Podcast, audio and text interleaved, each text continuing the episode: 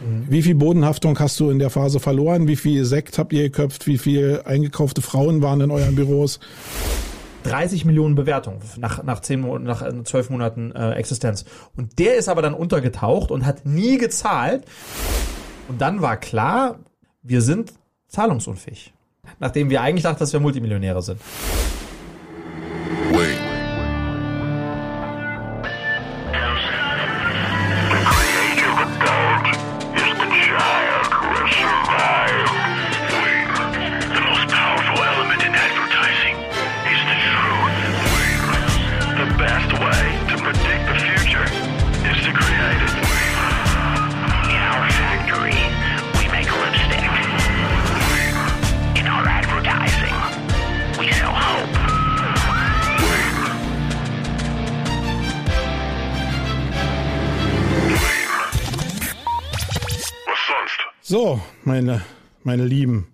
Da draußen. Ich habe heute einen Gast mal nach langer Zeit wieder. Habe ich einen Gast hier persönlich. Ich habe mir ja schon angekündigt, so ein bisschen im letzten Jahr. Da hat es nicht so richtig geklappt, weil mein Gast eine Schnupfnase hatte und wir sind ja hier immer lieber ein bisschen vorsichtiger.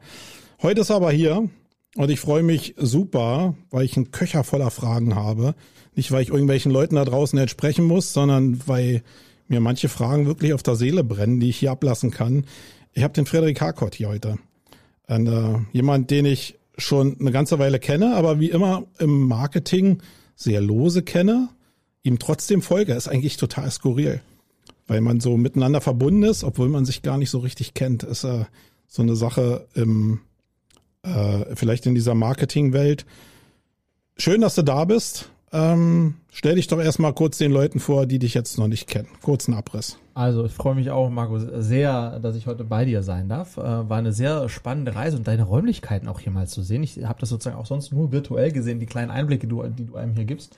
Schon spektakulär, ja. Also es war auf jeden Fall. Wie matchen die Einblicke mit dem, was du jetzt hier gesehen hast? Sehr. Also ich habe es mir so ähnlich, aber nicht ganz so imposant vorgestellt. Also okay. das, das also lohnt sich für jeden. Also live ist immer noch besser. Live ist immer noch viel Ach. besser, ja. Also ich komme aus Berlin-Klado. Es war eine kleine Reise, aber eine, die sich mächtig gelohnt. Also kurz zu mir. Ähm, ich bin der Friedrich. Ähm, ich äh, sozusagen äh, lebe im schönen Berlin-Klado mit einer mit meiner Familie, zwei Mädels, äh, sechs und acht Jahre alt.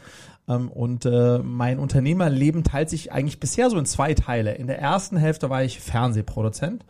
Ähm, habe an der Filmhochschule studiert ähm, und dann äh, ja über zehn Jahre lang erst in München und dann in Paris ähm, in Frankreich also Sachen verbrochen wie Germs Next Topmodel, Popstars, Super Nanny, Frauentausch ähm, zur Schande sozusagen meiner Mama, die war da gar nicht stolz drauf. Und auf hab, Frauentausch. Auf, unter anderem auf Frauentausch.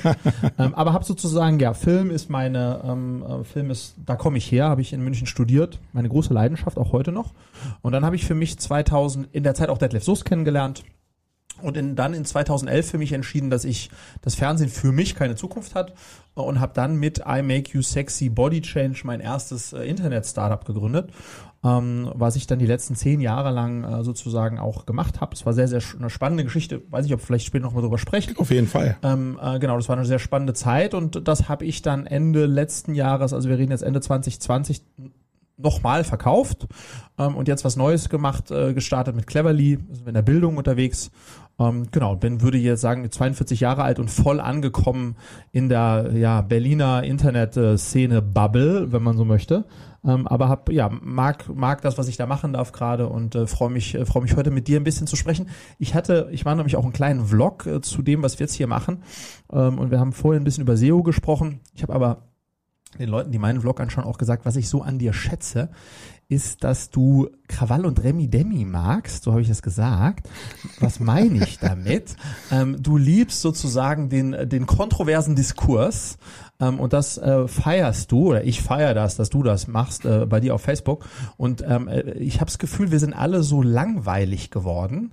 Ähm, und du bist nicht langweilig. Äh, und deswegen freue ich mich auch sehr auf den Podcast heute, weil ich glaube auch, dass du mich auch heute, äh, auch, auch was das betrifft, wieder ein bisschen herausfordern wirst. Und das mag man ja als Unternehmer herausgefordert zu werden. Insofern, ich bin, ich freue mich, ich weiß nicht, was auf mich zukommt. Äh, ich bin aber happy, hier zu sein.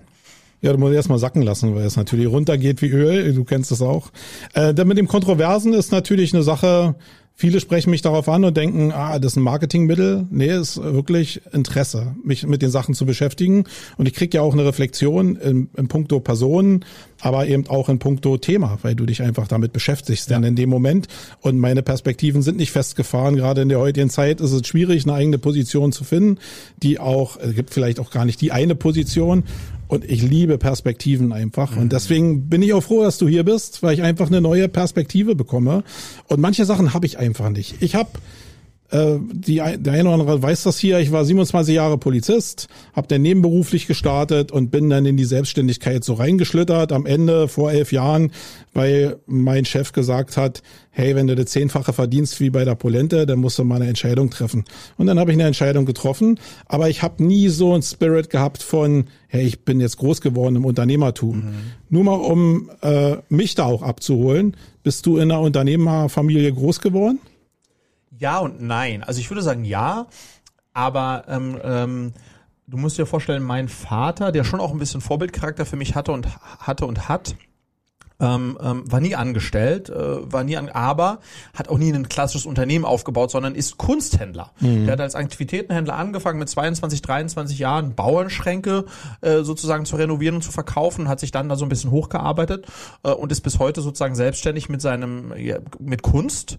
Ähm, und insofern habe ich das schon in den in die Gene ähm, da schon mitbekommen. Aber der ist auch heute noch, wenn wir uns unterhalten, sagt er, Friedrich, ich bin so froh, dass ich eine One-Man-Show geblieben bin. Mhm alles andere könnte ich mir nicht vorstellen. Das heißt, ja, Unternehmer, aber schon nochmal deutlich anders Unternehmer als ich.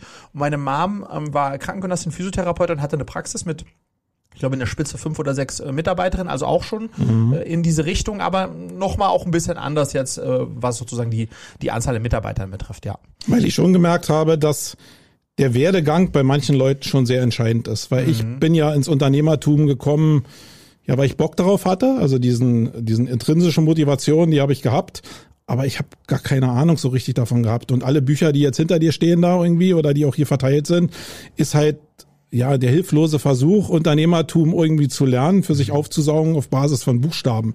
Das funktioniert aber gar nicht so. Wenn ich Leute treffe, die so aus aus gemachten Unternehmerfamilien kommen, wo man auch so reinwächst ins Unternehmertum, mhm da habe ich das Gefühl, die gehen manche Sachen halt einfach, die machen einen größeren Schritt oder kommen schneller ans Ziel, weil bestimmt, bestimmte Ablaufläufe einfach sicher sind. Kommen wir gleich mal zum ersten Thema, weil daraus äh, entsteht ja auch diese, dieses ganze Frage-Geschichten-Ding. Du hast ja damals äh, Body Change mit dem Deadlift die Soest gegründet. Oder äh, der war mhm. zumindest ein großer Teil von der Visualisierung, sage ja, ich genau. mal. Aber, aber genau, das ist Teil der Legende. Ne? Ja, also er, okay, er wie war wirklich die, genau, Beteiligungsmodell? Also so, sozusagen, ähm, faktisch war es so, dass ähm, ich, wir reden jetzt, wir sind in 2011, mhm.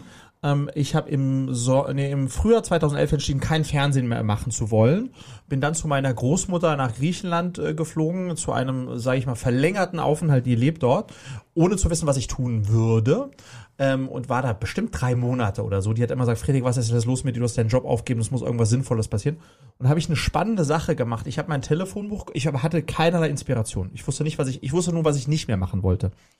Aber nach irgendwie plus zehn Jahren Fernsehen und, Aus und einem Studium zum Film- und Fernsehproduzenten war es nicht so clever eigentlich, mhm. das zu machen. Und habe dann mein Telefonbuch genommen und habe da hatte ich vielleicht, keine Ahnung, 100, 200, 300 äh, Nummern halt drin, wie man halt so hat in seinem Telefonbuch und habe all die rausgeschrieben, zu denen ich ewig keinen Kontakt mehr hatte, aber die ich immer schon spannend fand. Und da habe ich dann vielleicht so 30 Telefonnummern äh, dann rausgefischt und die habe ich alle hintereinander angerufen, also einem Nachmittag und habe gefragt, was machst du gerade? Was machst du? Hey, lange nicht mehr gehört, was machst du gerade? Und einer davon war der Steffen Matz, der dann später zu meinem ähm, äh, Mitgründer bei I Make You Sexy wurde. Und der hatte erzählt, ja, ich mache so eine, der war immer schon im Internet unterwegs. Ich mache gerade so ein Business, das, wenn Babys von Wickeltisch fallen, bläst sich so eine Matte auf. ähm, ein zweites Business, so irgendwie so Kaugummis, die man sich aber auch in die Haare machen kann. Also er hat nur so verrückte Sachen. Und eins, äh, mit so, mit so drei ehemaligen Olympioniken, so ein Kursding, wo die haben sowas zum Abnehmen erfunden, wollen ein Buch draus machen, vielleicht machen wir was anderes damit. Und da hat's bei mir klack gemacht, dachte, was, was ist denn das? Ja, ich schicke dir mal die Videos durch, so für Abnehmen halt. Und dann habe ich mir diese Videos angeschaut und die waren grausam. Und da habe ich gesagt, ja, wie verkauft ihr denn? Also dann habe ich, ja, ich verstehe das, in zehn Wochen kann man abnehmen, aber wie soll denn das vermarktet werden? Sagt er, na ja, ich, ich mache Online-Marketing. Das ist 2011. Ich so, was, was ist ein Online-Marketing? Naja, Online-Marketing halt. Ich wusste gar nicht, was das ist. Und weil ich nicht wusste, was es ist, aber ich habe irgendwie erkannt, dass das Thema Potenzial haben könnte, aber ich war ja ein Fernsehmann, habe ich gedacht, okay, wenn man da jetzt richtig gute Videos macht und jemanden draufsetzt, den die Leute kennen, weißt du, so dieses Moderatormodell mhm. wie im Fernsehen, dann kann ich verstehen, warum das funktionieren könnte. Und so habe ich dann sozusagen Detlef, den ich aus äh, Popstars Zeit noch kannte und der übergewichtig war zu dem Zeitpunkt, habe ich gesagt, Detlef, schau mal her, ich habe hier eine Idee. Willst du nicht mal das Programm von den Sportlern machen? Und wenn du damit stark abnimmst, dann könntest du unser Aushängeschild werden. Und dann hat er damit stark abgenommen. Ähm, ähm, und dann habe ich ihm noch ein bisschen, ich hatte ja nichts zu bieten. Ich gesagt, du, weißt du was, wir machen folgenden Deal, äh, Revenue Share sowas Idiotisches, aber wir hatten ja nichts. Du kriegst, ähm, äh, ich glaube, 25 Prozent äh, unseres Revenues und du wirst sicherlich im ersten Jahr damit eine Million machen, glaube ich. Und dann hat er gesagt, ja gut, was soll ich habe nichts zu verlieren. Und dann haben wir mit ihm die Videos produziert Ende 2011 ähm, und sind dann Anfang 2012 gestartet. Und, und das heißt, er war vom Tag eins an, ich meine, wir arbeiten jetzt schon über zehn Jahre zusammen, ist jetzt in meinem neuen Business auch investiert, der Detlef, wir sind richtig gute Freunde geworden, war er sozusagen Testimonial mit einem Revenue-Deal, mhm. den wir dann schön am Ende des ersten Jahres verändert haben. Aber so sozusagen hat das begonnen. Das heißt, ge wirklich gegründet hat das dieser Online-Marketing-Typ Steffen Matz, ähm, die drei Sportler und ich. Und das war das, das war das erste Setup, wie wir da, und dann, und der Name I Make You Sexy ist überhaupt nur, eigentlich hieß das Programm 10wbc.de, 10weeksbodychange.de. Mhm. Und weil wir aber am 13. oder 14. Januar 2012 bei TV Total waren, und ich wiederum als Fernsehmacher mir schon klar war, 10wbc.de, das merkt sich kein Mensch von der TV Total schaut, haben wir überlegt, wir brauchen irgendeinen pfiffigen Namen der sozusagen äh, ein, einläufig ist für die TV-Total-Zuschauer. Und dann kamen wir auf imakeyousexy.com und das war auch das Briefing für Detlef, sag so oft wie möglich ja. in den neun Minuten imakeyousexy.com und, und das ist, mit dem Setup sind wir dann losgelaufen. Und jetzt, ich meine, du warst ja auch Frischling im Unternehmertum. Mhm. Ähm, du hattest jetzt, hast du ja gesagt, in Griechenland jetzt nicht so viel Vision, bevor du die 30 Leute angerufen hast wie war jetzt irgendwie, ich meine, du, du gibst Shares, also du gründest mit drei Leuten zusammen Aha. und weißt von Anfang an, das ist nicht dein Baby. Äh, von Sozialversicherung sprechen wir mal nicht, Aha. aber äh, war das immer klar für dich, äh, zu teilen? Oder bist ja. du ein Einzelkind? Ich, nee, nee, ich habe zwei Geschwister. Okay. Ja, genau. Ich, also ich bin ältester von, von, von drei Geschwister. Naja, also immer klar zu teilen. Mir war ja klar, bei mir war es ja eher so, diese Konstellation gab's schon. Also aber du hättest ja auch die Idee nehmen können, mit Detlef dich zusammenziehen können und das alles ja, aber alleine da, machen können. Da, genau, aber da glaube ich, war mir sehr früh schon klar. Also ich habe begriffen, der andere Typ, der sagte, ich mache Performance Marketing, ohne dass ich wusste, was es ist, mhm. war mir klar, dass man es braucht. Und mir war klar, dass ich es nicht kann. So, das heißt, damit war klar, so, so jemand wie den brauchen wir. Und das Ernährungs-Fitness-Konzept, äh, davon hatte ich wirklich gar keine Ahnung. Das heißt, das war mir auch klar, dass man da ja. So, und insofern äh, war dann relativ schnell eigentlich, ja, das ist eine Konstellation. Ähm, und das habe ich früh auch, glaube ich, verstanden. Wenn man gründet und etwas in Anführungsstrichen Großes bauen will, macht es schon sehr viel Sinn, sich komplementär aufzustellen. Weil sonst müsstest du es ja einkaufen. Geld hatte ich ja gar keins. Ich hatte auf meinem Konto noch irgendwie 1000 Euro. Und insofern ähm, war ich dann eigentlich froh, dass ich mich mit meiner in Anführungsstrichen Mainstream-Fernsehmacher-Kompetenz da reinschummeln durfte. Ähm, noch bevor alles losging und, und deswegen sind wir dann so Habt los. Habt ihr jeweils ein Drittel gehabt bei drei? Nee, oder? wir haben ähm, sozusagen der Steffen, der Online-Marketing-Typ und ich uns, weil die Sportler waren wirklich, die waren vorher nur auf der Skipiste oder auf der okay. äh, Eisschlittschuh unterwegs. Da war uns schon klar, die werden wahrscheinlich sozusagen jetzt unternehmerisch aktiv nicht mehr so super viel machen. Und dann haben wir so gemacht, dass Steffen und ich uns 50 Prozent geteilt haben ähm, und die anderen, die, die Sportler dann sozusagen die anderen 50 Prozent. So sind wir losgelaufen. Mhm. Aber mein lieber Herr Gesangsverein, äh, wir haben zehn Jahre lang äh, ich, so, da gab es etliche Momente, wo ich mir gewünscht hätte, äh, ich hätte da damals mehr Ahnung gehabt, wie man sowas sinnvoll aufteilt. Da bin ich total bei dir, ja. und dann kommt eigentlich so ein Schlüsselmoment, und das haben ja gar nicht sehr viele Unternehmer, dass nämlich Detlef da bei Raab sitzt, mhm. diese magischen Worte sagt mhm. und das ja ab dem Moment wirklich steil geht, wenn ich so richtig verfolgt ja. habe, oder? Ja. Und jetzt diese Psychologie dahinter. Also viele reden ja einfach so darüber und sagen, oh, dann ist es steil gegangen. Aber da passiert ja was mit Menschen. Mhm. Wie viel Bodenhaftung hast du in der Phase verloren? Wie viel Sekt habt ihr geköpft? Wie viel eingekaufte Frauen waren in euren Büros? Ja, also, warte mal, warst du da schon verheiratet? Da hatte ich meine Frau schon kennengelernt, da war aber noch nicht klar, aber wir waren nicht verheiratet, das war nicht klar. Okay, die Frage bleibt, überleg ja. dir nur, was du sagst. Ja, genau, genau. Also schon Naja, wir, wir sind ein bisschen sozusagen tatsächlich vom, ähm, vom Erfolg ähm, überrannt worden. Ähm, ähm, und was man aber auch da sagen muss, und das, da bin ich auch sehr sozusagen, ähm, ähm, da habe ich sehr viel gelernt, jetzt auch im Nachgang und in, in, den darauffolgenden Jahren bei vielen anderen Themen, die wir auch, als wir damit ins Ausland gegangen sind und so weiter. Momentum, der richtige Zeitpunkt, mhm. ist etwas, was du nicht beeinflussen kannst, nicht wirklich, ähm, und was aber ein riesiger Faktor ist. Und das gleiche Konzept wurde dann Jahre später so oft versucht zu kopieren von anderen Fernsehern und so weiter. Das hat alles nie so geklappt wie das damals, weil das war halt das Original und das war der richtige Zeitpunkt im Januar 2012. Ein Soße, der 30 Kilo abgenommen hatte, den die Hälfte des Landes gehasst hat und die andere äh, nicht geliebt, aber zumindest ihn authentisch fand. So, das heißt, da kam so viel zusammen, dass äh, selbst ein Blinder mit einem Krückstock wenn der auf die Konstellation gekommen wäre, hätte in den ersten Tagen wie wir, wir haben in den ersten Tagen eine Viertelmillion Euro Umsatz gemacht. Ich rede über die ersten sieben Tage. Und wir hatten nur PayPal als Bezahlmöglichkeit. Mhm. Ähm, und die Seite ist alles zusammengebrochen. Wir hatten sechs Facebook-Fans vor dem TV Total und ich glaube äh, sechs, siebentausend Facebook-Fans nach dem TV. Also das war alles vollkommen crazy. Wir waren wir waren vier, vier Gründer, als wir zur TV Total gegangen waren und hatten dann am nächsten Tag, ich glaube, fünfeinhalbtausend E-Mail-Anfragen von Kunden, die sich die Kunden werden wollten oder wie auch immer, dann mussten wir plötzlich Sportstudenten, was waren alles sehr fachspezifische Fragen zu uns holen, die das alles abarbeiten. Also das ging dann schon ganz schön verrückt los. Ähm, ja, war so eine Form der Überforderung, die dann entstand, oder war euch völlig klar, nee, jetzt wird's knallen Nein. und wir, ihr, der Plan nee. B war schon da? Nee, nee, also wir dachten ähm, ein Strohfeuer.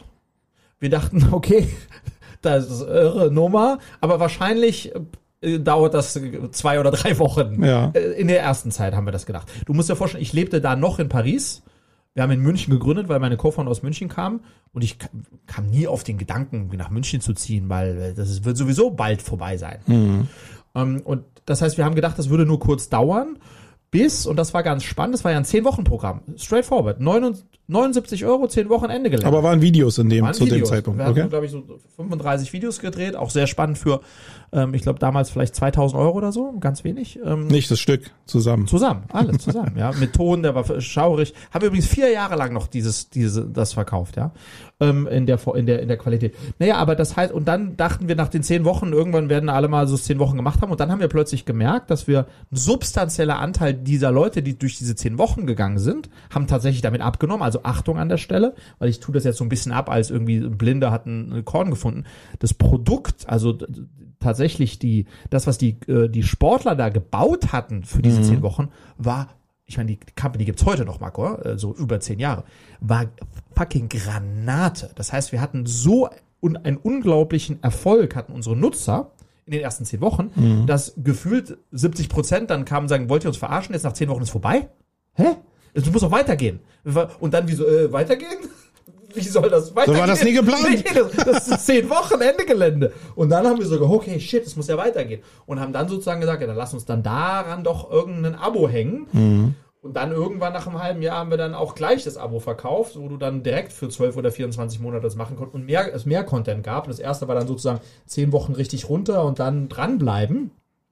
Naja, und dann sind wir sozusagen, dann hatten wir, glaube ich, nach einem halben Jahr eine Million Umsatz und haben, dann wurden wir Größenwahnsinn. Die haben gesagt, jetzt Fernsehwerbung. Wir machen Fernsehwerbung.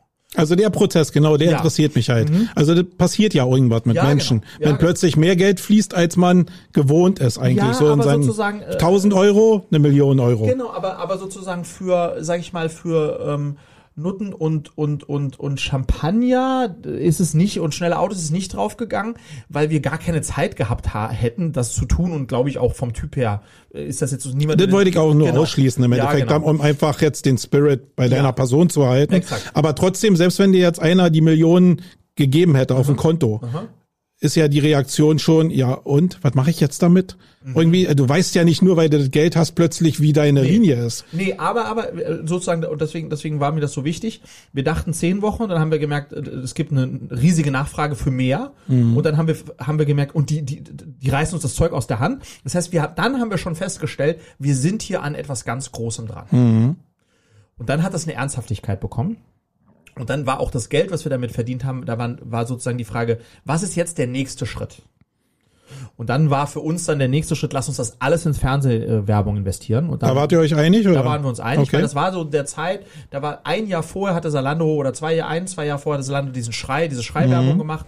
Und da ging dieses Direct-to-Response TV-Spot so langsam los und da hatten wir natürlich auch in Detlef wieder einen super Typen, super günstigen Spot gemacht, wo der Soße einfach nur steht, heute noch ist der Legende dieser Spot, I make you sexy.com. Willst du auch so abnehmen wie ich, dann starte jetzt auf, also super. Selbst gemacht oder habt ihr produzieren lassen? Selbst okay.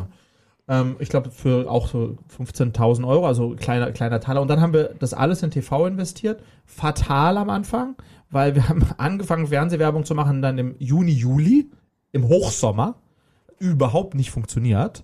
Ähm, das heißt, dieses von der Million, das war dreiviertel ineffektiv, weil halt da wussten wir noch nicht, Saisonalität, abnehmen ist erstes Quartal und nicht zweite Jahreshälfte. Also, aber haben wir gelernt und dann im Jahr drauf sozusagen wird es besser. Aber, aber was du schon wusstest, war, wie die Rabattstufen in TV laufen, ja, oder? genau. Das, der, was ein großer Vorteil ist. Leute, die da blind einsteigen, ja. die die Rohpreislisten kriegen, ja. die sind ja schon froh, wenn sie 20 Prozent kriegen. Total. In einem deiner Videos habe ich jetzt was von 90, 95 Prozent mhm. Rabattstufen gehört. Ja, ja. Wenn man das weiß, äh, ist das sehr, sehr hilfreich, würde ich sagen. Ja. Und was wir auch, äh, deswegen meine ich, wir wussten, dass wir da an was dran sind. Wir hatten dann auch ein Angebot von Pro7 Sat1, hey, gebt uns doch mal hier 25 Prozent von eurem Laden, dann geben wir euch ganz viel Fernsehwerbung und so. Okay. Und so. Das nannte sich Media for Equity. Da haben wir gesagt, nee, wir machen lieber Media for Cash ähm, und wollen wir nicht abgeben. Das war gut äh, zu der Zeit, aber ganz spannend war dann eben auch, dass wir dann gedachten, was mit Deutsch, was mit Detlef in Deutschland funktioniert, naja, das, das bringen wir sofort, äh, Brasilien, USA und so weiter und so fort. Und haben dann schon am Ende des ersten Jahres Brasilien vorbereitet, um da im Januar des nächsten Jahres zu starten. Und da haben wir uns total überhoben mit der Veranstaltung, weil dann wollten wir Geld raisen, hat uns einer gesagt, auf einer 30 Millionen Euro Bewertung ist der durchgebrannt. Ähm, und dann hatten wir, waren wir Ende des Jahres faktisch äh, pleite. Ähm, dann hat lustigerweise der Notebooks billiger Typ uns äh, äh, einen Vorschlag gemacht, uns zu helfen. Also wir, das ging dann ganz schön sozusagen auch so ein bisschen, bisschen wild her. Und in 2013 hat dann Mas Maschmeyer zum ersten Mal bei uns investiert. Also dann war schon auch ein bisschen klar für das, was wir dann machen wollen, also Expansion, Internationalisierung, ähm, brauchen wir externes Nochmal Geld. kurz der Moment der Rettung. Da ja. bist du jetzt so rübergegangen, weil für dich vielleicht ja. ein Erlebnis ist, was du nicht nochmal reproduzieren Aha. willst. Aber der ist ja sehr entscheidend. An, an dem Moment, wo du mit dem Hintern an der Wand stehst, bist, ja. passiert ja was mit dir. Ja. Viele hören immer so diese Sätze, äh, oh, okay, da musst du mal durch ein Tal gehen. Mhm. Aber äh, ich habe auch schon mal zweimal mit dem Hintern an der Wand gestanden. Das macht ja was mit dir. Mhm. Wirklich. Also da, da ist ja ein, ein Druck, der da ja. entsteht. Wie war es bei dir? Wie bist du mental damit umgegangen? Oder war es gar nicht so schlimm bei dir? Ähm, Oder kam die Rettung so schnell, dass nee, du dich nee, schnell nee. Also entspannen also das, konntest? Also, das, also, du musst dir vorstellen, wir, wir, wir dachten ja schon, ähm, Mitte des Jahres, dass wir jetzt alle Millionäre sind. Mhm. Weil man weiß doch, was wird so eine Firma wert sein und so weiter. Also wir waren gerade gestartet und schon alte, alle gefühlte Multimillionäre. Und dann Ende des Jahres, also wir sind Ende 2012, waren wir aufgrund dessen, dass, und das ist wirklich makaber, wir wollten eine Finanzierungsrunde machen und, und, und die meisten sehr etablierten VCs haben uns angeboten, uns drei Millionen Euro zu geben auf einer 10 Millionen Euro Bewertung mhm. für die Firma. Gestartet im Januar, das war eh schon super. Mhm. Und dann kam ein anderer um die Ecke, der sagte, wisst ihr was, ähm, ich gebe euch das Geld auf einer 30 Millionen Bewertung. Das heißt, wir mussten, hätten ein Drittel weniger Anteile dafür abgeben müssen und dachten, ja, siehst du, der hat begriffen, wie viel wir, wir wert mhm. sind. Ja, ist ja super also 30 Millionen Bewertungen nach, nach, zehn, nach äh, zwölf Monaten äh, Existenz. Und der ist aber dann untergetaucht und hat nie gezahlt. Und das hat dann zu dem Ergebnis, dass wir eben. Da ist ihr wart aber in der Phase auch ein bisschen geblendet von diesem geblendet. Kapital. Wir haben sozusagen das Geld, was wir noch gar nicht hatten, mhm. was diese drei Millionen, die hätte kommen sollen, davon haben wir anderthalb Millionen schon quasi in Brasilien ausgegeben. Da mhm. war ich schon in Sao Paulo, Rio de Janeiro, Copacabana, habe schon ordentlich Videos produziert. ähm, also wirklich. Ja. Ähm, mit Julia, meiner Frau, die war da, war auch mit dabei. Und dann hieß es, so um den, wann muss das gewesen sein? 16, 17 Dezember. Der hat uns auch mal Überweisungsbelege geschickt, die gefälscht waren und so weiter. War dann klar, das Geld wird nicht kommen. Und dann war klar, wir werden die Gehälter nicht zahlen können. Und dann war klar, wir mussten TV zahlen. Wir sind zahlungsunfähig. Und dann war sozusagen so, nachdem wir eigentlich dachten, dass wir Multimillionäre sind. Ähm, und das war ganz krass, was mir, das, die Erfahrung hatte ich logischerweise noch, noch nie gemacht.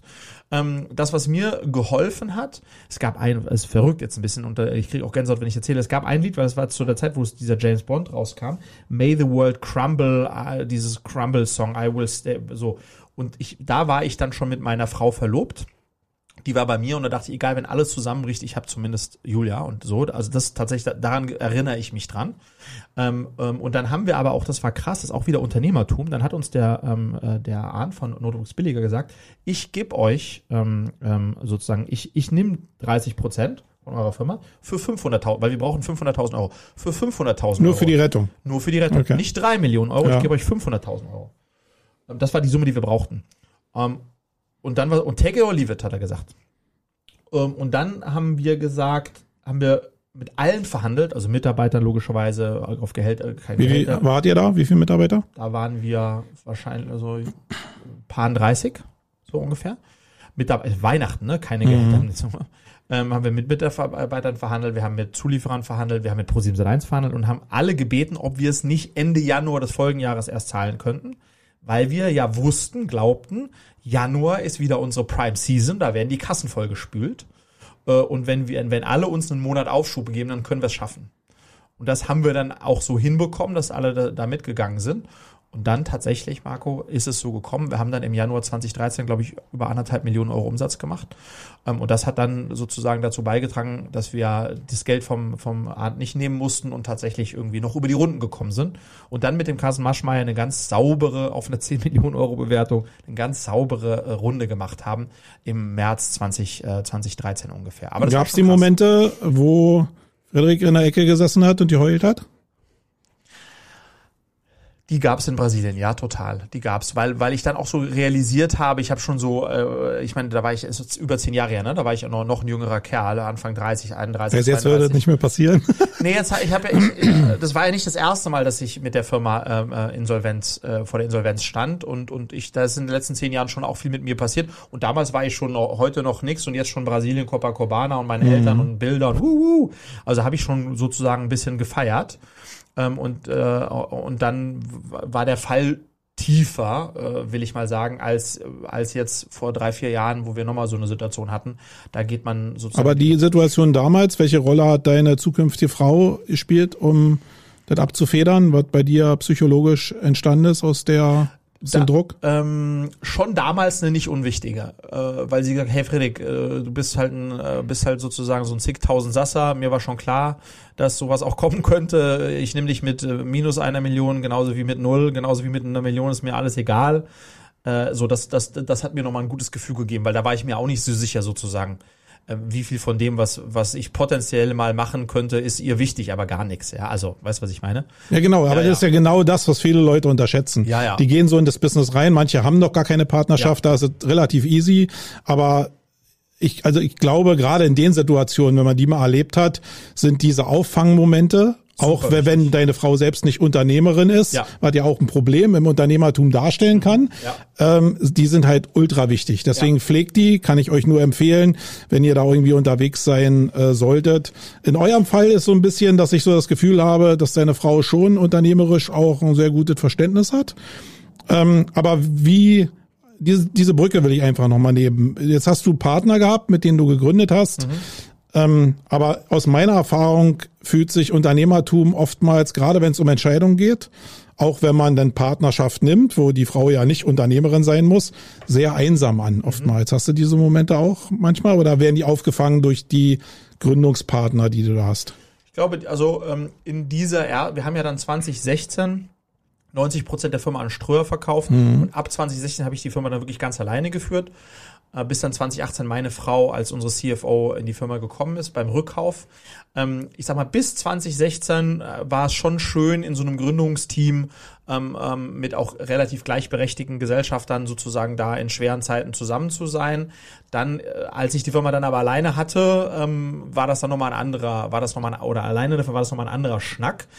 Und ich glaube schon, weil es ist spannend, das war auch, was du am Anfang sagst, das ist eine spannende These eigentlich. Glaubst du, glaubst du, dass man zum Unternehmer in Anführungsstrichen geboren sein muss, weil man auch diesen, diesen Druck, den es nur, bei mir ist zum Beispiel so, wenn, wenn es Probleme gibt, ich antizipiere die gar nicht. Also meine Frau antizipiert die Monate, bevor sie überhaupt kommen könnten. Mhm.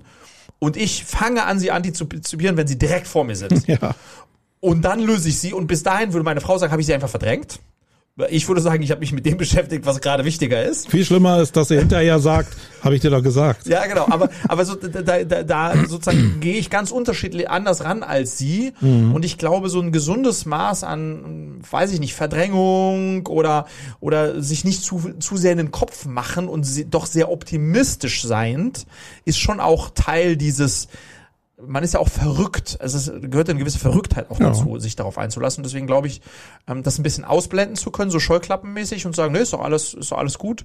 Das würde ich sagen, habe ich schon auch. Die Risiken nicht so richtig, äh, äh, nicht nicht richtig einschätzen, aber nicht so highlightend. Weißt du, was ich meine? Okay, und dann habt ihr an Ströer verkauft? Und dann haben wir 2016 an Ströer verkauft. Ähm, was gab's da? Wie, was gab's da? An Money? Also was, äh, was, was, was man lesen kann. Ja, ist, was kann man lesen? Was man lesen kann, äh, ist, dass wir ähm, die Firma auf einer 27,5 Millionen Euro Bewertung verkauft haben. So. Ähm, und äh, dann sind alle meine Mitgründer. Und da ist jetzt aber drin, dass ihr keine 27 Millionen gekriegt habt. Oder sind jetzt 27 Millionen geflossen? Naja, das war die Bewertung, auf genau. der äh, die dann 90 Prozent äh, der Firma äh, gekauft haben. Okay, das heißt drei, nee, wie viel sind Gesellschafter übrig geblieben? Ja, das ist, das, darüber gilt es zu spekulieren. Also es gibt Gründer und dann gab es auch Investoren und dann gibt's und so weiter und so fort. Das, also das Geld wurde verteilt. Aber die Illusion, die du von Investorengeldern hattest in Aha. deinem Unternehmen, ist für dich so aufgegangen, dass am Ende beim Verkauf für dich genug übrig geblieben ist. Ja. Okay, das. Ja. Weil ich glaube, das ist sehr verwirrend für viele Leute. Aha. Die hören nur diesen Betrag, den du gerade gesagt hast, und rennen dieser mehr von Aha. zweistellig Millionenbetrag hinterher.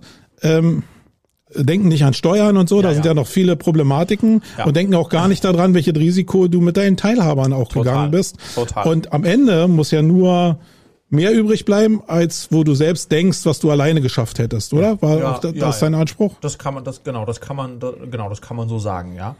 Ähm, äh, ja, und das ist halt dann immer komplexer, als es, als die eine Zahl das so äh, mitgibt. Da bin ich schon total. Wie ist denn jetzt Frederik damit umgegangen, zu verkaufen? Hat er auch nie gelernt. Bist ja kein Jurist. Die ganzen Verträge, die da entstehen, diese ganze, überhaupt, dieses ganze Investorentum mit Verträgen und so, wie, wie hast, ist das Vertrauen oder hast du dir das einfach aufgeschafft, das Wissen?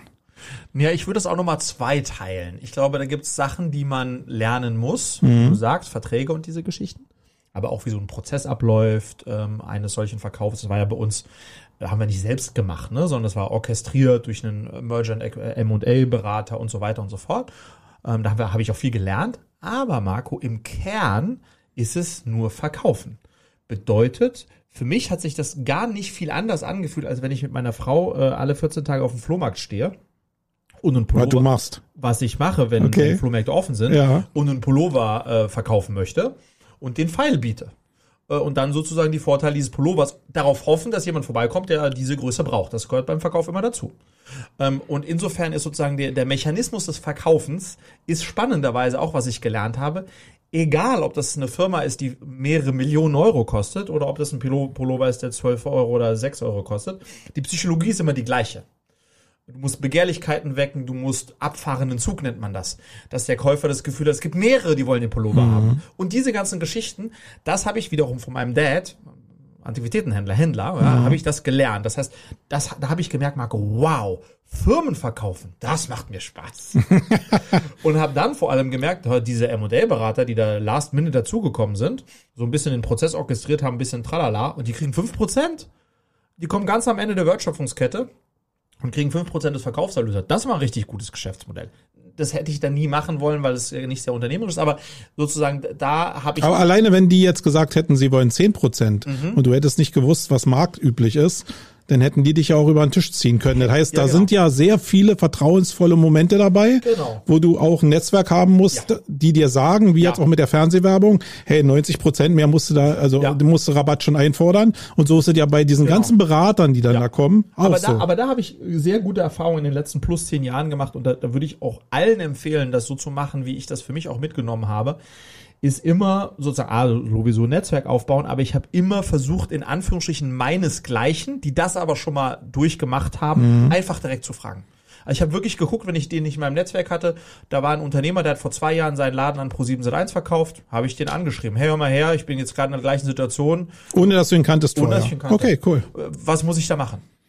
Bumm. Und, und dann kriegst du natürlich von denen, weil der hat ja gar keinen Vorteil dran, dir einen Scheiß zu erzählen, Mhm. ähm, kriegst du da immer First-Hand-Infos. Ähm, und dann, äh, das, das, das Andersrum wird eher ein Schuh draus. Ich glaube, die, dass die eher redselig sind, weil Ja. sie ja die Depression von Fehlern auch mit sich rumschleppen. Ne? Exakt, also es ist eine riesige, es ist eigentlich eine Win-Win, das fühlt Ja. sich für beide gut an und das ist etwas, was ich bis heute so mache. Ähm, Ich habe jetzt zum Beispiel bei ganz spannend bei, äh, das ist eine super, super Sache, schönes Thema. Ich fange jetzt bei Cleverly sehr massiv an mit dem ganzen Thema Influencer. Und was habe ich gemacht? Ich habe jetzt erst vor zwei Wochen, ich habe äh, fünf, sechs lange Telefonate geführt mit den Jungs, die diesen ganzen Hello Buddy und diese ganzen sozusagen D2C-Brands aufgebaut und für Multimillionen verkauft haben. Mit denen habe ich telefoniert und gesagt, klar, wie das geht. Womit muss ich anfangen? Worauf muss ich aufpassen? Was so? Und die freuen sich, das zu teilen. Und ich glaube, da kann man dann, äh, kann man viel lernen. Das habe ich da auch. Aber sozusagen nochmal auf den Verkauf zu kommen. Ganz viel gelernt natürlich, was juristisch auch, ne? So, da gibt's schon, da muss man einen guten Anwalt haben und so weiter. Aber der, der Prozess als solches ähm, ist eigentlich einer, der mir liegt. Äh, macht mir Spaß. Will ich öfter, will ich noch öfters machen zukünftig. Äh, Ist ja jetzt hier ein Podcast. Ihr könnt nicht sehen, welche Leuchten jetzt er in den Augen hat. Also er meint das, glaube ich, ernst Ja. so in meiner Menschenkenntnis. Aber wir hatten ja, und das war auch sozusagen, und das darf man auch nicht, noch ein wichtiger Punkt zum Thema Verkaufen. Ähm, auch bei uns war das so, Marco, da floss Geld, aber ein relevanter Anteil des Geldes war gehängt an einen sogenannten Earnout. Also an eine, eine, eine Verpflichtung, Zu bleiben. den, zu bleiben und in den nächsten zwei bis drei Jahren Leistung zu bringen und die Zahlen zu delivern, die man in seinem Businessplan versprochen hat. Ja. Und wenn man die nicht äh, delivert, dann gibt's weniger Geld. Bis gar kein Geld. Ja. So, und das war bei mir auch so, dass, dass sozusagen Ströer gesagt hat, äh, Herr Kort, Friedrich, machen wir, kaufen wir, aber Sie müssen bleiben. Drei Jahre. In meinem Falle war 16, 17, ja, drei Jahre. Sie müssen bleiben. Ähm, und sie müssen auf diese Zahlen hier äh, delivern, sonst gibt's richtig Azure. Und ähm, und das hatte ich aber auch Bock drauf und so habe ich auch drauf eingelassen. Alle meine Mitgründer sind rausgegangen, also ich bin alleine äh, sozusagen dann verblieben, aber war dann unter dem Druck, Teil eines Konzerns zu sein. Äh, Und das war auch nicht angenehm. Forecast, Reforecast, Abweichungsgespräche, bla bla bla, was halt so in einem Konzern bist du halt eine kleine Nummer von, ne? Auf einer P&L, die zweieinhalb Milliarden ist. Was hat er mit der Motivation gemacht von dir? Vorher f- allein oder Ähm, Ja, ja. zumindest dein eigenes. Und jetzt Fatal. plötzlich. Da ging, da, also da habe ich dann ab dem ersten Tag in der Zeit eigentlich nur noch auf mein eigenes Ding optimiert, kann man schon so sagen. Ähm, ähm, also auf, die, auf das auf Earnout-Ziel. das Earnout-Ziel optimiert. Ähm, das wissen die natürlich, wenn die so eine Verträge machen. Deswegen machen die so eine Verträge, dass das so schwer wie möglich ist. Ähm, aber das war schon sozusagen das große. Es war ja klar, Marco. Äh, ich hatte nur noch 10% und die 90. Das heißt, es war klar, ähm, ich mache das jetzt noch zwei plus Jahre und dann äh, spätestens. Aber können ja drei Höllenjahre werden. Können, aber du, ich, es gab immer die Möglichkeit, natürlich auch früher rauszugehen Ja. und weniger Geld mitzunehmen. Und das, damit, äh, Okay. als Unternehmer spekulierst du auch immer damit, logischerweise. Ähm, aber, aber da hatte ich abgeschlossen mit dem Thema Body Change. Ja, das meine ich. Inhaltlich sozusagen. Und dann war halt die Verrücktheit, dass dann äh, Ende 2018, also zweieinhalb Jahre später, ähm, äh, Ströer sagte, ja, Herr Harcourt, folgendermaßen, wir haben uns jetzt überlegt, wir haben ja ganz viele digitale Companies gekauft, wir wollen die eigentlich quasi alle wieder verkaufen. Und das hat sich ja ganz schön entwickelt dabei hier beim About Change, aber das ist alles viel zu kleinteilig für uns. Ähm, suchen Sie doch bitte einen Käufer. Also wir wollen das nicht mehr weiterführen. Ähm, und das war für mich ein ganz schöner Schock, weil dann war mir klar, so, das heißt, in diesem letzten Jahr des Earnouts, zu wem gehöre ich dann? Und dann wird alles wahrscheinlich nochmal, mein Vertrag, nochmal verneuert, äh, verändert und alles in Frage gestellt. Ähm, und dann habe ich mir, ich sollte die unterstützen beim Such eines Käufers und habe dann mich nicht sehr reingehängt. Ähm, äh, Nur für dich reingehängt. ja, aber nicht für Und für alle Hörer, die jetzt nicht begriffen haben, du hattest ja 27 Millionen auf, auf der Bank. Genau, exakt, genau. ähm, habe mich nicht sehr reingehängt, um dann tatsächlich auch keinen Käufer zu finden. Und dann gab es einen Moment, äh, wo, wo sich die Möglichkeit ergeben hat, dass, weil ja niemand anders Relevantes zu finden war, ähm, ähm, ich denen ein Rückkaufangebot äh, mhm. unterbreiten konnte und auch das gemacht habe, äh, nach langer Rücksprache mit meiner Frau, ob, das, äh, ob wir das machen wollen, um dann ähm, Ende 2018 die Firma äh, zurückzukaufen ähm, von, von Ströer. Ähm, ähm, und dann nochmal so zu, zu welcher Bewertung? Einer ganz anderen. Höher. Ja, genau. Nein, natürlich nicht. Also, aber zu einer anderen Bewertung. Ähm, aber immer noch so, dass es für euch finanziell oder auch familiär mhm. eine Entscheidung war, wo, also ist ja ein GmbH-Konstrukt, das ah, heißt, du bist ja persönlich, wenn du, ich weiß jetzt nicht, wie da die Durchgriffshaftungen sind, aber immer waren, du bist nicht persönlich haftbar, wo das Risiko des Scheiterns als als Unternehmer jetzt irgendwie, äh, hätte es euch ruinieren können? Ja, hätte es. Auch durch Durchgriffshaftung? Durchgriffshaftung. Okay. Äh, persönliches Darlehen in Höhe von über zwei Millionen Euro äh, mit persönlicher Haftung und so weiter und so fort. Das war, das wollten die auch, weil es gibt ja auch so Konstrukte, wo Leute einfach so sich so ein Ding Mantel zurückkaufen, die Assets rausnehmen und mhm. es dann äh, sozusagen ausquetschen. Genau das wollten die nicht, dass ich das tun könne. Ähm, und insofern war das, war das schon, ähm, äh, war das schon ein großes Risiko. Ja, und jetzt äh, äh nimm mich einfach mal mit als Mäuschen. Aha. Was läuft denn da bei Harcourt so zu Hause? Denn wenn so eine Entscheidung mhm. ansteht, wo deine Frau dich zwar kennt, mhm. aber wo ja wirklich jetzt, waren die Kinder schon da? Die waren schon da, die waren dann zwei und vier oder so. Ja, aber sie ja, waren genau. da, das heißt, es ja. ist ja ein Mörderverantwortungsbereich. Total. Was lief da so? Wie also, habt ihr, wie seid ihr da auf den grünen Zweig gekommen? Also sozusagen die, die Vorgehensweise war, wie sie immer bei uns ist. Ähm, ähm, mehrfach, Sie entscheidet. Mehrfach, mehrfach, mehrfach pro Woche, dass ich mit einer Idee komme, die eher verrückt ist, mhm. ähm, versuche sie äh, davon zu überzeugen, dass es doch eine richtig gute Idee ist. Ähm, dann sozusagen an dieser ersten Sperre von zehn Ideen gehen schon acht, werden schon abgeschmettert und zwei schaffen es bis in ihr Excel. Ja. Und diese Idee ähm, sozusagen schafft es bis in ihr Excel. Ähm, du musst dir vorstellen, zu dem Zeitpunkt war die Firma relativ, wir haben relativ viel Umsatz gemacht, so größer 20 Millionen Euro Umsatz, ja. ähm, aber war unprofitabel. Und viel zu viele Leute, über 100 Mitarbeiter. Und das heißt, die Frage. Das war, war aber schon die Zeit, wo ihr auch schon Regalprodukte für den Einzelhandel ja, gemacht genau, habt? Okay. Ja, genau. Und dann war sozusagen die Frage, wie, wie kriegen wir jetzt diese sozusagen sehr starke wachsende Company, aber deswegen auch ja, zu große Firma und nicht mehr profitable, wie kriegen, wie sollen wir die handeln, wenn wir die plötzlich am nächsten Tag haben, dass wir daraus ein Geschäft machen, was ab dem ersten Monat profitabel ist. Also wir redeten von einer massiven Restrukturierung, um das Ding von Monat eins an sozusagen auf Pro, oder ja, aber du kanntest die Schwachpunkte vorher, weil du ja Teil Firma. davon. Also, ja, aber äh, könnte man ja jetzt ketzerisch sagen, warum hast du das überhaupt jetzt so eskalieren lassen? Naja, oder weil, oder ja, haben nein. die das eskalieren lassen ja, und du kanntest die Antwort? Na, da sind wir ja genau Check. wieder. Äh, ich habe ja auf was ganz anderes optimiert. Also von mir aus hätten die 100 Millionen, äh, die wollten eine Company mit möglichst viel Umsatz, ja. weil das war für für Topline war für den Konzern wichtig, mhm. Bottomline zu dem Zeitpunkt nicht so sehr. Äh, und, und deswegen haben wir so gemacht. So. Ähm, und das passte auch für mich. Und dann, aber in meinem Case passte das natürlich gar nicht mehr, ähm, weil so viel Cash hatten wir ja gar nicht. Und deswegen war so die große Frage, wie kriegen wir da den eigentlich den Turnover slash die Restrukturierung hin? Ist das machbar? Ähm, und dann hat sie das durch. Wie viele Mitarbeiter waren da zu dem Zeitpunkt da? Ah, zum Zeitpunkt der Übernahme noch äh, knapp 100. Okay. und dann haben, hat sie es durchgerechnet ähm, und hat dann gesagt, ja, es, es gibt eine Chance, dass, dass wir das schaffen könnten. Ähm, und ähm, die Idee war lustigerweise gar nicht, es nochmal zu verkaufen, zum dem, sondern die Idee war tatsächlich da ein schönes, kleines, feines äh, Familienunternehmen draus zu machen. Was, weil das, das Geschäftsmodell ist schon sehr attraktiv. Du hast mhm. Finished Content, du, wir hatten mittlerweile, es flossen weit über echte 25 Millionen Euro in Marketing in diese Company hinein. Also nicht Brutto-Media, bla bla, sondern echtes Geld. Mhm. Das heißt, da waren auch Markenwerte aufgebaut, wo wir sagten, hey, wenn wir das jetzt so weiterlaufen lassen mit ein bisschen Contentpflege, dann kann das jeden Monat, also kann das ein, ein, schönes kleines Familienasset werden. So, so war die Überlegung. Das heißt aber jetzt nochmal 20 Millionen plus Umsatz. Mhm und jetzt die, was war jetzt das Marketingbudget, war jetzt auf was, welchen Zeitstrahl gerechnet? Auf die ganze, was wir so in acht Jahren, ah, okay. in acht Jahre da investiert wurden, okay. diese beiden Marken. Ja, ist uns ja, mein genau. Wertehorizont wieder ja. gerichtet.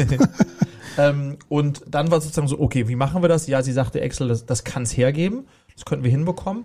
Und ähm, äh, dann hat sie aber etwas gesagt, wo, wo sich mir die äh, Nackenhaare gestellt. Sie sagt, ja, wenn wir das machen, Fredrik, musst du mir einmal im Monat, also es wird ein knallharter Forecast gemacht und einmal im, im Monat machen wir Reforecast und du musst mir jede Abweichung, musst du mir sagen, wieso, weshalb, warum. Und da sagt du ganz ernsthaft, Julia, ähm, wenn du das so haben willst, dann musst du das selbst machen. Und dann wirst du, äh, komm rein, dann machen, übernehmen wir das zusammen sozusagen und du mhm. als CFO leitest es. Und das war dann der Deal, wo wir gesagt haben, okay, so können wir das gestemmt bekommen. Und dann haben wir beide den Buy-in gehabt. Ähm, und das war auch wichtig, ähm, weil das waren dann zwei sehr harte Jahre. Wir haben keine drei Monate, nachdem wir die Firma dann übernommen hatten, ähm, hatten wir. Da musst du da aber nochmal einen Kredit aufnehmen oder, oder wie, wo kam jetzt, oder war die Kohle da? Für ja, da, da Erstmal abseits der 27 Millionen. War, genau. Hat's gereicht? Ähm, äh, für den Kaufpreis ja. Okay.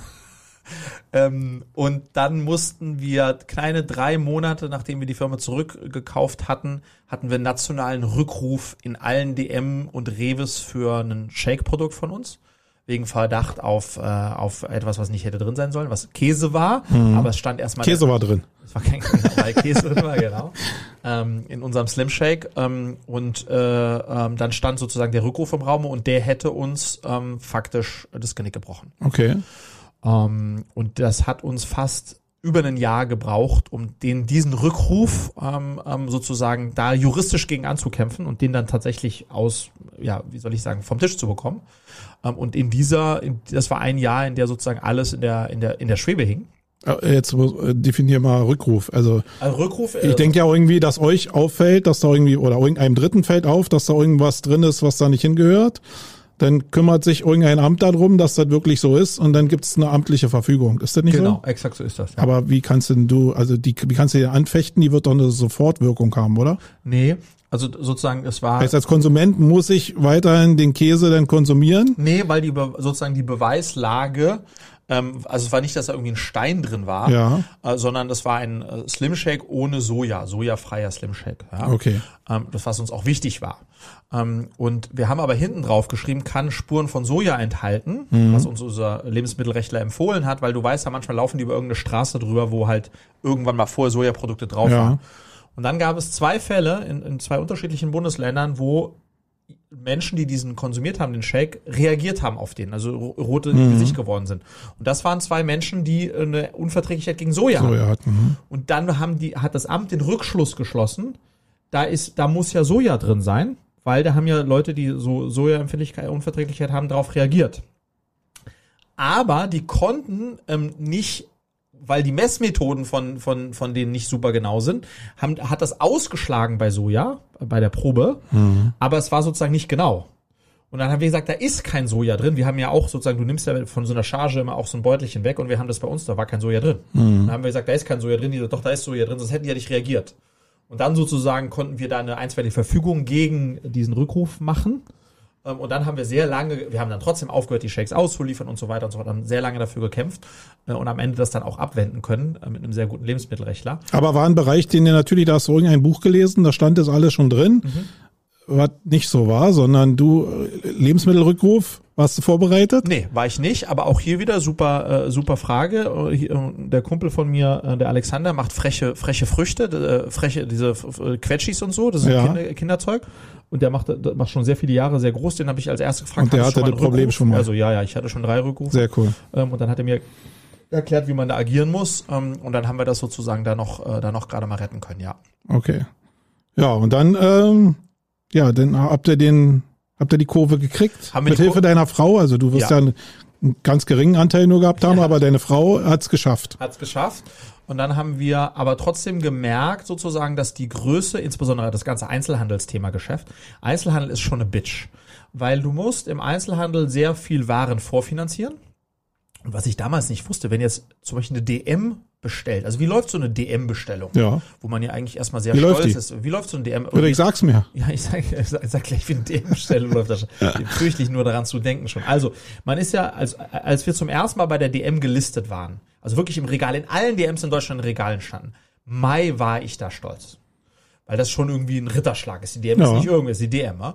Und das Spannende ist, dass ich dachte, im Kontext des, des Zusammenkommens, Da gibt's jetzt Verträge und alles Mögliche, wo ganz klar ist, Abnahmemengen, Lieferdatum, alles. Pustekuchen. Das läuft so, du hast einen Einkäufer für die unterschiedlichen Kategorien und da stellst du dich natürlich vor und sagst, hey, warum mhm. unser Produkt tralala Marketing so, sonst super schwer auch gelistet zu werden. Und dann sagt der Einkäufer, ja, das könnte für uns spannend sein, wir melden uns. Und dann meldet er sich idealerweise zwei, drei Wochen später und sagt, ja, ähm, machen wir. Ähm, wir würden dann ähm, äh, 60 Paletten ähm, würden wir nehmen ähm, und äh, ähm, idealerweise äh, in der KW so und so. Und dann hörst du nichts mehr. Und wenn du dann nochmal anfragst, ja, wie sieht's denn aus? Dann sagt er, ja, ja, in der KW so und so. Es gibt kein Vertragswerk, kein gar nichts dazu. Und wenn die KW so und so kommt, musst du halt dann liefern können an alle Lager und so weiter. Bedeutet aber im Umkehrschluss, und das hatten wir auch zweimal bei der DM, dass dann hieß, nee, nee, nee, nicht 60 Paletten, da haben wir einen Dreher drin gehabt, 30. Nicht an äh, 12 Lager, nur an 6 Lager. Müssen Sie, also phonetisch ja auch ähnlich. Ja, müssen 60, Sie, genau. 30, hört sich ja fast gleich müssen an. zurücknehmen. Ja. So, das heißt, du hast, bist immer in dem Risiko, dass die auch last minute noch einfach, nee, hat sich jetzt verändert, wir haben doch jemand anderen noch gelistet, ähm, äh, müssen wir reduzieren, leider. Das heißt, 60 Paletten ist welcher Warenwert oder welcher Produktionskostenfaktor? Ja, wir reden also von äh, ganz schnell von 150, 200, 250.000 Euro, die du an Warenwert vorfinanzierst, ohne eine Garantie zu haben. Du bist allein sozusagen auf das, das Gutwohl des Einkäufers äh, musst dich verlassen. Und warum? Weil du so stolz darauf warst, dass es DM war? Oder nee, warum? weil das im Einzelhandel so ist. Ist so. Das ist so. Aber es ist doch crazy eigentlich, ja, oder? Also, wenn du jetzt Nestlé oder Dings heißt, ist es natürlich nicht so. Äh, weil die sozusagen auch eine Abhängigkeit, äh, Nutella wollen sie halt in dem Regal stehen haben, klar. Mhm. Aber alle anderen, inklusive alle Startups, die freuen sich, wenn sie äh, da, da drin sein können. Und dann ist sozusagen die Zusage des, Ein des Einkäufers ist das, worauf du dich verlässt. Und wenn der dann zwei Wochen vorher noch sagt, ah, leider Umdisponierung, kriegen wir nicht mehr unter, wir haben einen jemand anders gelistet, dann ist das so. Und du hast aber, du musst ja das Zeug produzieren. Du brauchst ja, ja. zwei, drei Monate, um das Zeug zu produzieren. Und dieses Warenrisiko, und das Vorfinanzierungsrisiko, da war uns dann, Julia und mir relativ schnell klar, hu, hu, hu, oh, und auch übrigens der Bank, mit der wir da gegangen sind, ähm, das könnte, das kann ein Konzern, der irgendwie eine PLN hat, wo mhm. irgendwie äh, Cash-Reserven ist kein Problem.